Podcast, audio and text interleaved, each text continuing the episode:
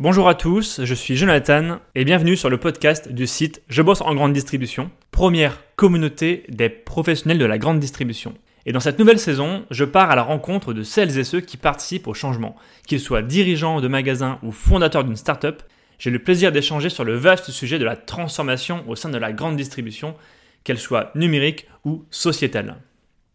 Et dans ce nouvel épisode, j'ai le plaisir de recevoir Jean-Baptiste Debelair, fondateur de Steeple, alors derrière nos voix, au départ un peu crispées, et moi le premier, de se retrouver derrière le micro après quelques semaines d'interruption, nous avons échangé autour de Steeple, une plateforme de communication interne pour les entreprises qui a pour but de digitaliser le fameux tableau en liège qui sert encore de support de communication. Un épisode très intéressant et un entrepreneur inspirant. Bonne écoute à tous. Bonjour à tous, aujourd'hui j'ai le plaisir de recevoir Jean-Baptiste de Belair. Bonjour. Jean-Baptiste. Euh, c'est d'autant plus un plaisir de te recevoir que tu fais partie des entrepreneurs de l'Ouest qui comptent.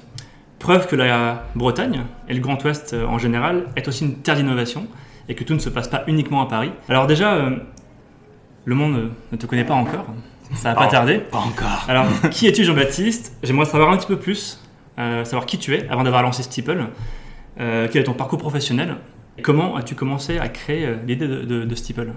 Ben, ça va être assez rapide hein, parce que euh, je dis souvent que moi j'ai jamais travaillé parce que euh, Steeple je l'ai créé en école de commerce donc à la fin de mes études. Donc en fait niveau expérience professionnelle il n'y a, a, rien de bien euh, important. Quelque chose de notable c'est que j'ai participé de loin au lancement de la grande distribution en Pologne en 1998 donc c'est vrai qu'à ce moment-là, donc mes parents étant dans la galaxie Leclerc, euh, il y avait le projet, il y avait des projets d'international. Et donc mes parents ont fait le choix de voir s'il y avait un projet de magasin en Pologne. Donc on est parti en 98, on y est resté 6 ans et en fait les projets ne se sont pas faits et on est rentré du côté du Finistère. T'avais quel âge à l'époque en 98 8 ans. 8 ans, donc de mes 8 à mes 14 ans, j'ai découvert euh, bah, justement cette euh, société qui s'ouvrait au capitalisme. Et c'était assez curieux de voir que bah, dans ces territoires-là, où ils étaient habitués beaucoup au soviétisme d'avant, la grande distribution était venue, vue un petit peu comme un parc d'attractions. Vraiment quelque chose d'étonnant. C'est intéressant cette expérience en Pologne. Qu'est-ce que tu en gardes aujourd'hui? Bah, La grande distribution, pour nous, c'est quelque chose de naturel. C'est-à-dire que euh, les générations qui, vivent aujourd'hui ont, vécu toujours avec la grande distribution. Quand on arrive en Pologne, eux, ils étaient habitués à quoi? Ils avaient été habitués à avoir de l'argent, mais pas de produits achetés. Et là, quelques années plus tard, on change avec beaucoup de produits achetés et peu d'argent. Donc, c'est une relation à, la consommation qui est différente et vue d'un nouvel œil. Et moi, ça m'a permis aussi de m'ouvrir vers euh, beaucoup de, euh, de, différentes nationalités, à la fois les euh, polonais, effectivement, mais j'étais dans une école qui brassait énormément de nationalités, donc ça m'a permis d'avoir de la diversité. Donc, les auditeurs auront compris que tu es revenu en France. Oui. Tu as suivi des études d'école de commerce. Effectivement, donc une prépa à Brest, et puis après j'intègre l'école de commerce à Rennes. Entre-temps, euh, de notable, je fais six mois en Amérique du Sud euh, avec un sac à dos, et puis j'intègre pendant un an le Figaro aussi à Paris euh, pour découvrir bah, ce, ce, schéma un petit peu de la presse qui était en mutation à l'époque, puisqu'on était en 2012, et on commençait à parler du payant sur Internet, donc c'était très intéressant également. Donc tu viens de dire que aussi vous avez lancé Steeple, c'était un projet étudiant à l'origine. Est-ce que tu peux en dire plus sur cette idée de départ? Bah, L'idée de départ, c'est quoi? C'est que les professeurs, donc on était dans un master qu'on appelait entrepreneurial, qui avait la particularité d'avoir des étudiants de l'ESC et des étudiants de l'INSAREN, des ingénieurs. Il n'y a rien de mieux au final pour créer euh, la meilleure interaction possible. Et donc, euh, les professeurs nous disent, bon, bah, pour lancer des entreprises, réfléchissez un petit peu à votre domaine de compétences, là où vous êtes bon. Donc, euh, moi, réfléchissant, effectivement, j'avais mes parents dans la grande distribution, mais j'avais pas forcément euh, le souhait de créer dans la grande distribution. Et donc, euh, bah, comme tout jeune start-upper un peu, un peu jeune, et donc comme un peu jeune, un peu, je vais pas dire le mot, mais peu naïf, bah, qu'est-ce qu'on fait à cette époque-là bah, On ouvre la porte de la salle de classe et on va demander aux étudiants, bah, tiens, euh, qu'est-ce que vous aimeriez comme solution, comme application, comme, euh, voilà, comme site internet qui vous permettrait de mieux vivre votre vie étudiante Et là, beaucoup nous ont dit qu'effectivement, il y avait un problème de communication au sein de l'école. Ils me disaient, bah, on n'est pas au courant de, ce que dit l'administration, des enseignants, des autres, euh, des autres élèves. Donc, ça part de là, de demande d'étudiants de mieux connaître l'entre, euh, pas l'entreprise, mais l'école. Là, on est en quelle année? Là, on est en 2013. On intègre septembre 2013 le, l'ESC en dernière année. On commence à travailler en fin 2013. Ok, donc là, qu'est-ce qu'on peut faire sur Steeple? Alors, pour les étudiants qui sont notamment à Rennes, qui ont fait leur passage à Rennes, beaucoup connaissent l'application. Je la connaissais aussi personnellement. Euh, qu'est-ce qu'on peut faire sur cette application à l'époque? En 2014, effectivement, donc on commence à vraiment se dire, bah tiens, il faut développer euh, une version bêta pour euh, parce que euh, moi, on avait suivi le mode d'emploi que tout start-upper aussi suit. euh, c'est le film Social Network de David Fincher. Ça, c'est pas compliqué normalement. On crée un réseau social, on lance, il y a des millions d'utilisateurs. Après, on devient millionnaire et, et tout roule. Un film qui retrace l'histoire de Mark Zuckerberg. hein, Exactement. connaissent pas. Ouais. Bon, nous, il y a un moment où ça a dû foirer quand même. mais ça n'empêche que dans notre idée, il fallait lancer un- euh, très rapidement une version bêta, mais on met quand même un an à développer la version bêta. Donc, euh, à la fin de l'année euh, 2014, on lance la version bêta. Dessus, on peut, en fait, c'est un groupe Facebook amélioré. C'est-à-dire qu'on peut partager de l'information, mais on a aussi voulu amener un petit peu du partage des petites annonces entre camarades. Donc on peut partager de l'information et des objets, des services, euh, voilà, des petites annonces. Donc on est purement sur un projet d'étudiant à l'origine. Exactement. À quel moment ça devient un projet d'entreprise et tu te dis bah, je vais toucher une autre cible, une autre, une autre cible de, de population? Bah, quand il faut manger. Oui. Donc là tu finis tes études. Là, je finis mes études. Donc euh, à cette époque, j'étais associé avec quelqu'un qui s'appelait Nicolas. Et donc avec Nicolas, on se regarde et on dit bon bah qu'est-ce qu'on fait? Allez, on continue. Donc euh, on intègre à cette époque euh, l'incubateur de, de l'ESCRN. Bon, c'est un, un bureau qui est effectivement mis à disposition gratuitement. Euh, et puis on se dit bon bah maintenant euh, les étudiants c'est quelque chose, euh, mais ils n'ont pas d'argent.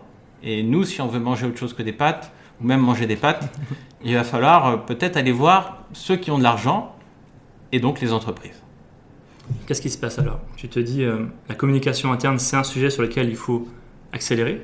D'autant que la grande distribution, il y a encore 6-7 ans, enfin toujours hein, d'ailleurs, hein, est dans cette phase de transformation numérique. Et tu t'es dit là il y a quelque chose à faire. Mais effectivement, moi j'avais aussi le, le- le témoignage alors, de, de mes parents qui sont dans la grande distribution, au sein du, du mouvement, Lec- du mouvement Leclerc. Et donc cette idée de communiquer en interne, euh, eh bien, je me rendais compte qu'il y avait des échos au sein euh, des, euh, des entreprises, et notamment le secteur de la grande distribution. Donc petit à petit, j'ai rencontré euh, des dirigeants. Euh, notre projet s'est vraiment affiné. Donc pendant un an, un an vraiment, on a affiné notre projet autour de la, de la communication interne. Beaucoup à cette époque nous amenaient autour du tableau d'affichage.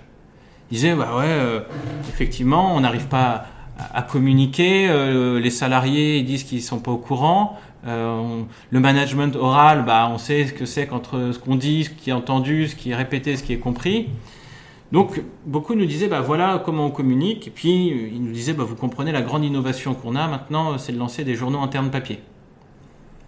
Donc, on était là, euh, nous, alors nous, étudiants, on, enfin, on sortait d'études. Et on disait, mais attendez, mais euh, vous connaissez pas les euh, euh, Microsoft Yammer, euh, les Facebook Workplace, les Slack, les Teams. Alors là, on nous regardait avec des grands yeux. C'était pas encore très développé à l'époque. hein. C'était Ouais, moins 2014, développé. 2015, ouais. Mais ce qu'il faut savoir, c'est qu'Yammer s'est fait racheter un milliard Par en 2005 par Microsoft. Donc les problématiques de com interne et de digitalisation de la com interne, ça fait de- depuis un moment. Donc qu'est-ce qu'ils te disent les dirigeants à cette époque-ci? Ils sentent quelque chose venir? Les dirigeants, ils nous disent, il y a quelque chose qui est en train de changer. C'est les collaborateurs qu'on embauche. La nouvelle génération qui arrive, alors on est incapable de lui donner, on ne sait jamais si c'est Y, Z, on ne sait pas, mais en tout cas, ce qui est sûr, c'est qu'il y a des statistiques qui paraissent, c'est un jeune de cette génération reste en moyenne 18 mois dans l'entreprise. Donc ça veut dire quoi? Ça veut dire que dans la grande distribution, on est habitué à ce que le collaborateur, il arrive, donc déjà, il faut le temps de le trouver, il faut le former. Il y a de plus en plus de, de qualifications à avoir parce qu'il y a de plus en plus de normes, donc ça met de plus en plus de temps à le former. Et puis, au bout d'un certain temps, il dit bah euh, moi j'ai plus forcément envie de me lever le samedi, euh, les horaires c'est tôt, c'est du travail qui est pas facile. Donc, soit il change de secteur, soit il change de ville, voire parfois il change de pays parce qu'il dit je vais aller faire un an en Australie, en Nouvelle-Zélande. Donc les dirigeants euh, se retrouvent face à ces nouvelles, euh, nouveaux types de collaborateurs et se disent bah, aujourd'hui il faut essayer de les impliquer dans l'entreprise. Et donc ils se disent comment les impliquer? Ben Forcément, en leur partageant un petit peu plus d'informations sur le projet.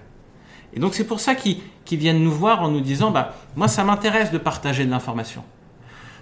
Donc nous, on a Ah, cette... C'est c'est quoi Steeple Ouais, voilà, parce que Ça va t'allais en t'allais en venir. voilà, c'est exactement ça. C'est-à-dire que le postulat de départ, c'est de dire on veut améliorer notre communication interne. Et là, en fait, ce qu'on fait, nous, c'est comme tout le monde. On fait la même erreur que tout le monde. C'est-à-dire qu'on fait une plateforme web avec une application euh, mobile, enfin une application responsive à l'époque qui n'était pas encore une application mobile. Mais... Et là, on le lance. Alors, on a la chance d'avoir le laboratoire euh, dans le magasin Le- Leclerc euh, familial, enfin pas familial, mais de mes parents. On peut le citer peut-être le Leclerc de Plougastel, dans le Finistère. Et donc là, ce qui se passe, c'est que bah, il y a quelques personnes qui s'inscrivent parce qu'on fait un jeu concours, mais euh, au final, euh, ça vit pas beaucoup. Des jeux concours entre salariés, tu veux dire? Ouais, Ouais. donc on essaye de- de- d'alimenter ça, mais au final, euh, les collaborateurs, donc on va sur le terrain, on va les voir, on va essayer de comprendre pourquoi est-ce qu'ils s'inscrivent pas. Et ils nous disent, non mais, alors bon, ils le disent pas comme ça, mais ils disent un peu mon coco. Euh, moi, je vais t'expliquer mon quotidien. C'est un quotidien que je connaissais parce que je l'ai fait tous les étés depuis mes 15-16 ans. Donc, ils disent, moi j'arrive le matin, il est 6 heures. Je mets en rayon jusqu'à 9 heures l'ouverture du magasin.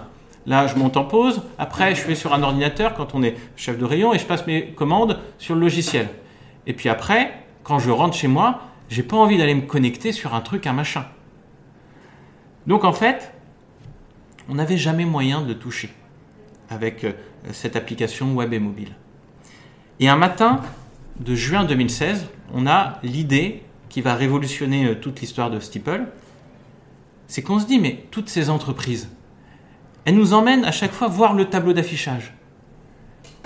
Il est, il est nul, il est pourri, les feuilles sont jaunies, mais il a un avantage, c'est qu'il est là. Il est dans le couloir ou il est près de la machine à café, il est là pour des collaborateurs qui n'ont pas besoin d'aller le chercher. Il vient à eux. Et nous, avec notre application, à chaque fois, il fallait avoir le réflexe, l'habitude, et donc ça avait rien de naturel. Et un matin, on se dit, et si jamais on digitalisait le tableau d'affichage jusqu'au bout, et on a ajouté en plus de l'ordinateur, de la tablette, du mobile, on a ajouté un nouveau type d'affichage qui est l'écran tactile en salle de pause. Donc dès que j'ai l'idée de ces grands écrans tactiles, qu'est-ce que je fais? J'appelle mon père et je lui dis imagine demain euh, tes collaborateurs qui n'ont pas forcément l'envie de se connecter, si en allant prendre un café, si en allant en salle de pause, eh bien ils pourraient retrouver toute l'information et la vie de l'entreprise sans avoir besoin de se connecter, sans avoir besoin de sortir leur téléphone. On est en 2016. hein.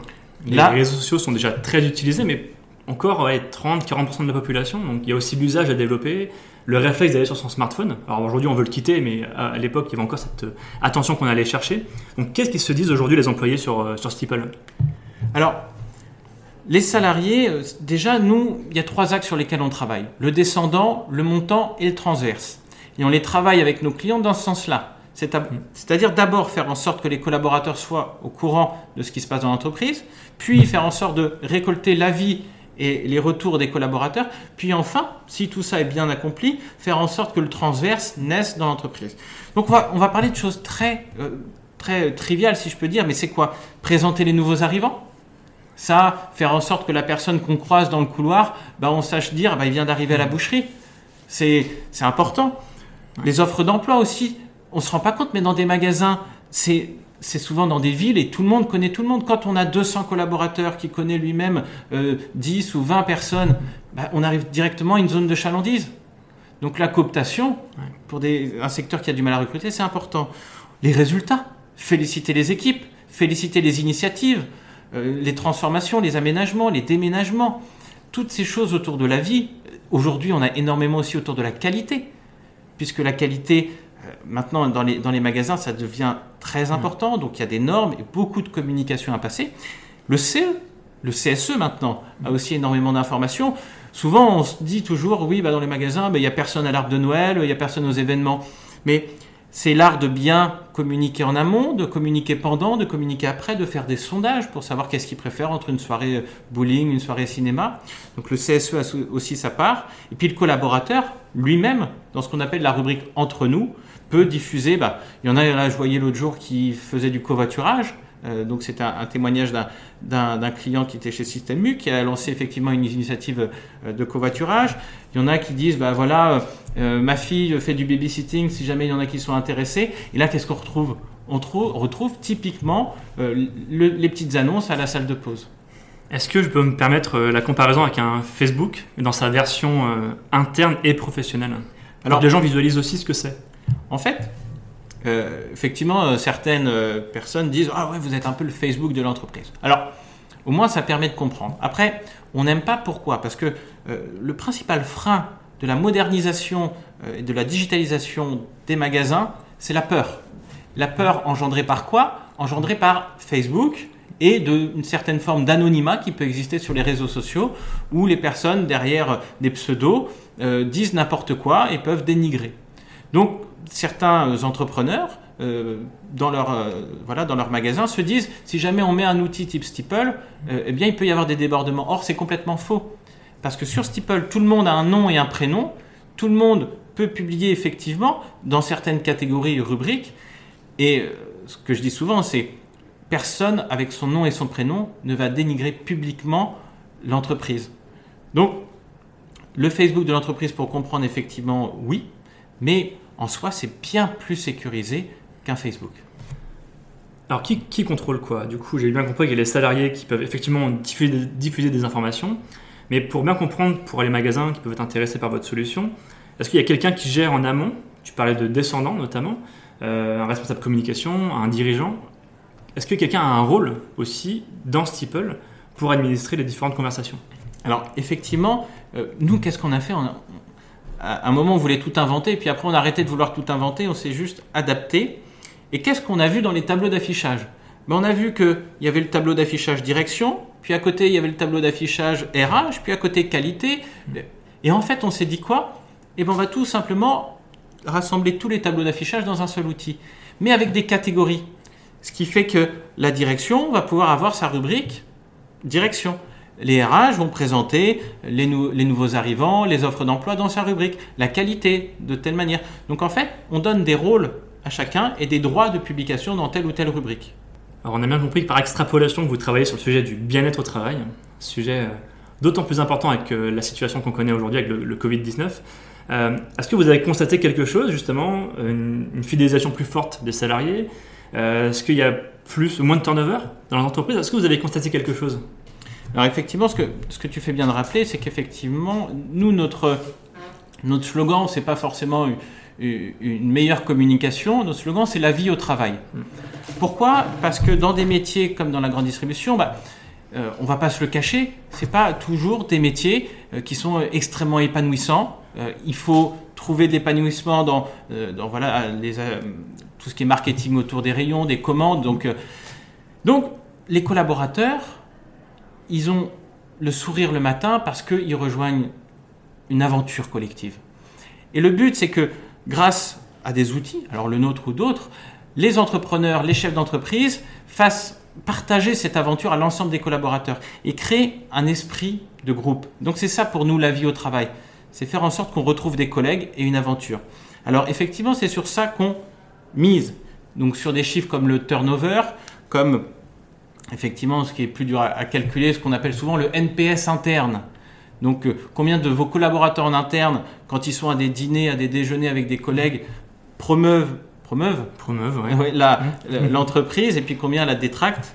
Euh, donc, on ça, est vous le mesurez. On est en train de mettre en place des outils pour le mesurer, parce qu'aujourd'hui, mis à part euh, le, le, témoignage de chefs d'entreprise qui nous disent je ne sais même plus comment on faisait avant Steeple, on ne pourrait plus s'en passer.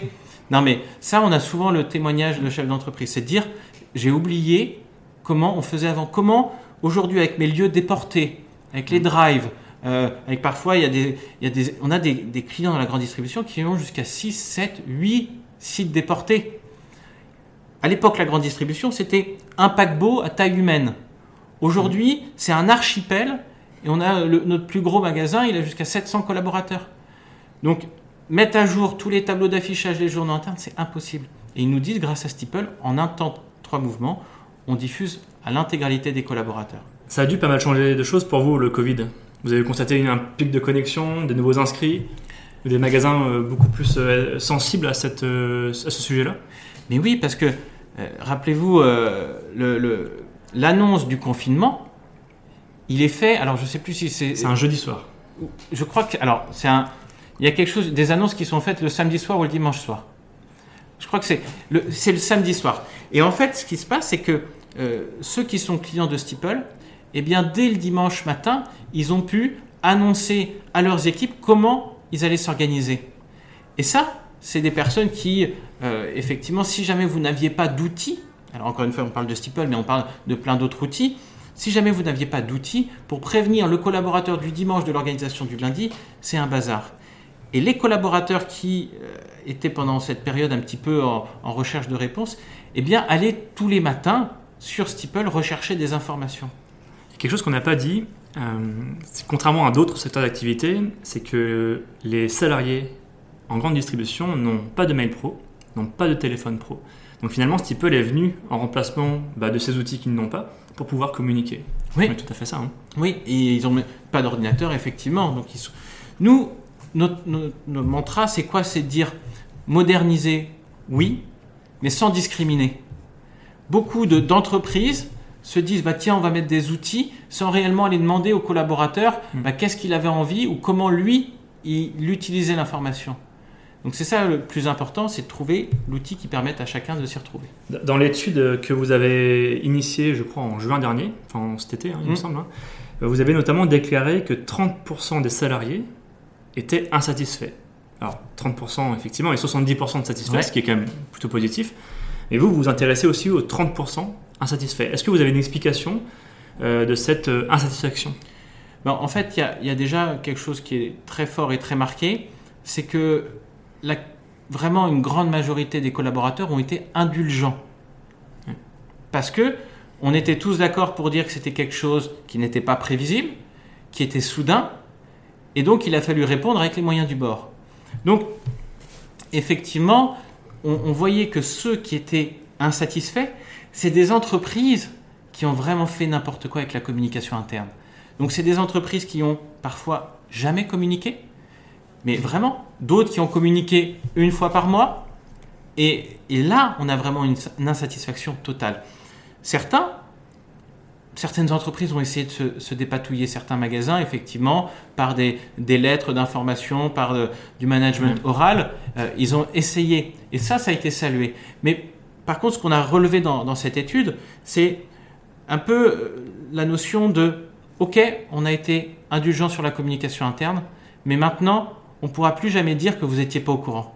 Donc à partir de maintenant, il va falloir mettre les choses en ordre pour si jamais ça arrive, si jamais il y a encore une situation de la sorte, et ça arrivera, que ce soit une crise économique, une crise sanitaire, eh bien vous soyez plus débordés comme ça. Tu mets le doigt sur quelque chose et ton retour m'intéresse, d'autant que tu connais très bien ce secteur de la grande distribution. Concrètement, on peut vraiment dire que quelque chose a changé avec, avec la crise sanitaire. Ce qui, est le, ce qui a été le plus formidable, je trouve, pendant cette crise pour la grande distribution, c'est euh, ce qu'on appelle le pourquoi. C'est-à-dire que euh, une hôtesse de caisse, le pourquoi elle l'a ressenti. Quand on l'a remercié sur les réseaux sociaux, par les clients, dans l'entreprise, alors on parle de deuxième ligne, ou, voilà, mais les collaborateurs de la grande distribution ont compris leur rôle. Eux qui ont parfois honte de dire qu'ils travaillent dans la grande distribution parce que à chaque fois on tape toujours sur la grande distribution parce que c'est la tête qui dépasse effectivement. Mais là, l'effort de nourrir les Français a été effectivement salué et je trouvais que ça faisait du bien euh, pour tout ce, secteur. Est-ce qu'il n'y a pas la crainte que ça, ça s'évapore? C'est évident. C'est évident, mais... C'est déjà le cas? Un petit peu, mais forcément. Forcément. Mais je pense que intérieurement, euh, ce qui a été vécu par euh, chaque personne de, secteur, ça, ça reste. Alors Steeple aujourd'hui, c'est combien de magasins? Donc nous, on a, on a, donc on, on, travaille environ plus de 200 magasins. Donc on a des magasins Leclerc. On a aussi un accord cadre avec Système U. On a quelques magasins spécialisés, euh, donc un Intermarché par exemple. On a Cultura, euh, on a Decathlon, Leroy Merlin. Donc c'est vraiment un outil qui correspond parfaitement au monde de la grande distribution. de ces collaborateurs qui sont effectivement souvent en rayon et qui remontent dans la salle de pause. Et c'est cette bagarre aussi des 5 minutes pour faire passer de l'information. Donc voilà, il y a un petit peu plus de 200 magasins, rien que dans la grande distribution. Et après, on travaille avec d'autres secteurs, l'industrie, l'agroalimentaire, le bâtiment, le transport. C'est plutôt un, beau parcours. Steeple, c'est une vraie entreprise ici, on la connaît, enfin en tout cas sur Rennes, elle est plutôt euh, à une bonne notoriété. Tu es passé de solopreneur, de tout seul? On était deux au départ. De deux, pardon Ouais, Nicolas. Aujourd'hui, il y a 30 salariés, un petit peu? 32, 32 aujourd'hui. On accueille encore 10 nouveaux collaborateurs avant la fin de l'année. On a Marc qui est au Québec, qui lance l'Amérique du Nord depuis le début de l'année.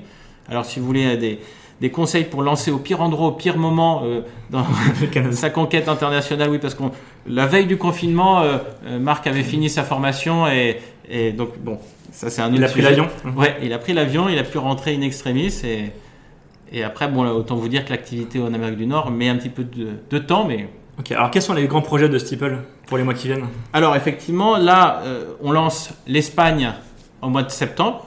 On a de très bons retours d'un marché qui ressemble beaucoup au marché français et qui est même plus encore en attente euh, de cette communication, parce que c'est des grands communicants, les, Espagnols. Ouais, ce qu'on n'a pas forcément dit, c'est que le français n'est pas toujours très bon communicant. Non, pas toujours, effectivement, et, et pas toujours prêt à se moderniser aussi. Euh, donc, euh, donc là, lancement de l'Espagne, en fonction euh, des résultats de l'Espagne, après on va voir d'autres pays d'Europe avec l'Allemagne et le Royaume-Uni.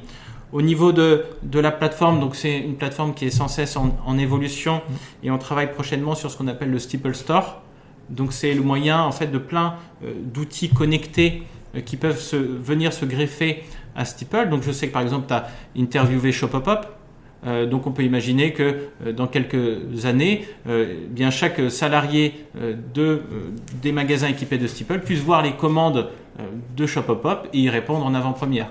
Donc c'est toutes ces intégrations-là, on pense à des conciergeries, des choses comme ça qui vont venir eh bien, se rassembler autour de Steeple parce que je ne l'ai pas, dit, mais Steeple, ce que ça veut dire, ça veut dire le clocher en anglais. Et c'est cette idée dans un village du point qui est visible de partout, et qui permet de se retrouver pour échanger. Puis c'est aussi euh, ce qui sonne les cloches, donc qui donne les messages. C'est plutôt un beau succès et puis euh, ça vient vraiment en complément de cette transformation numérique que la grande distribution a besoin et je sais aussi parce que je, travaille beaucoup sur ce sujet-là. Euh, si on parle de toi, comment on passe de 0, enfin de 2 pardon, à 30 salariés? Comment on apprend à gérer une équipe? Alors, avant de gérer une équipe, il faut avoir des clients. Ça, c'est, il y a parfois des, des start qui viennent me voir et je leur raconte que eh bien moi, mes deux premières années, euh, je les ai passées dans une 207 pourrie avec un écran tactile de 40-50 kg dans le coffre. Euh, et, dans la grande distribution, on sait que les bureaux sont à l'étage et qu'il y a rarement d'ascenseur.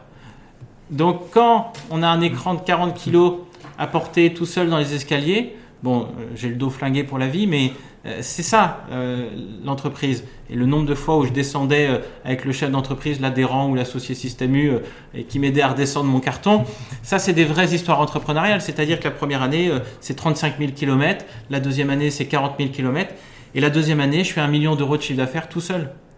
Pas tout seul parce qu'il y avait les équipes techniques qui étaient au bureau, mais voilà, j'allais en rendez-vous.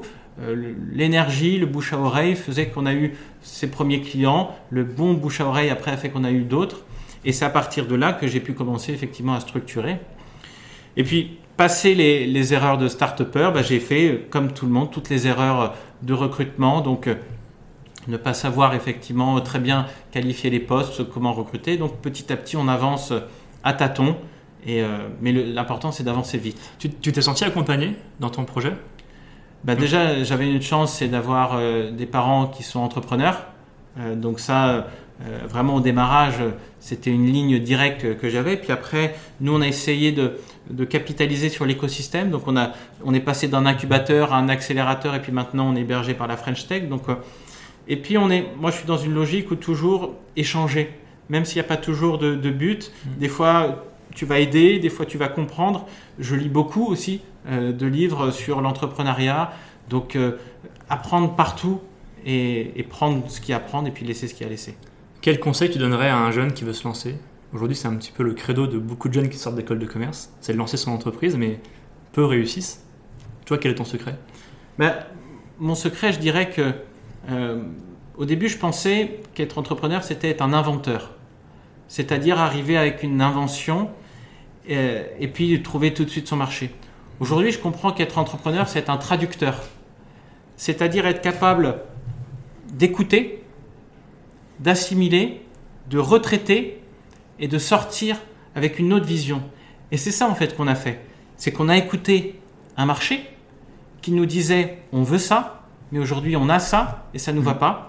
Et nous, grâce à notre appétence technologique, on a réussi à traduire ça en une solution qui est effectivement ce qu'on appelle aujourd'hui une solution digitale, donc qui mélange du physique et du digital. Alors demain, je suis dirigeant d'entreprise et je veux intégrer Steeple. Comment je fais? Ah bah là, il faut juste aller sur steeple.fr, demander une démo et ensuite vous serez accompagné euh, par d'abord le service commercial et après vous aurez un coach. Donc en fonction de votre enseigne, euh, vous aurez des coachs qui vous seront attitrés, qui vous accompagneront pendant l'onboarding. Donc on formera euh, vos équipes, on, fera aussi des, sessions d'ateliers avec vos collaborateurs, les managers, la direction, les RH, pour leur dire bah, voici quelques idées pour publier. Et on va énormément vous accompagner pour faire en sorte que nous, notre but, c'est pas juste de mettre Steeple. Notre but, c'est vraiment d'améliorer la communication interne de l'entreprise. Et donc, il nous arrivé parfois de dire à, des prospects euh, non, bah nous, on ne va pas pouvoir travailler ensemble si vous n'avez pas vraiment envie d'améliorer la communication. Donc, c'est très simple, il suffit juste de dire euh, je veux une démo et, voilà. Alors, je termine toujours le podcast avec une question simple c'est qu'est-ce qu'on peut te souhaiter, à toi ou à Steeple? Alors, ce qu'on peut nous souhaiter là, c'est une, forte accélération sur la fin d'année, effectivement, parce que ça nous permet, euh, grâce à, mmh. tous ces clients, de garder notre indépendance. Et ça, c'est très important dans le monde des startups. Aujourd'hui, on est autofinancé par nos clients. Et je pense que ça, c'est quelque chose d'intéressant à, nous souhaiter, de garder notre indépendance pour euh, continuer de servir au mieux nos clients. Merci beaucoup Jean-Baptiste pour ton temps. Bah, merci pour votre réussite. Merci beaucoup. Merci, à bientôt. Au revoir. Merci à tous d'avoir écouté ce podcast. N'oubliez pas, vous pouvez aussi nous retrouver sur le site je bosse en grande distribution.fr, sur la newsletter et bien entendu sur nos réseaux sociaux. Merci de votre fidélité et à très vite.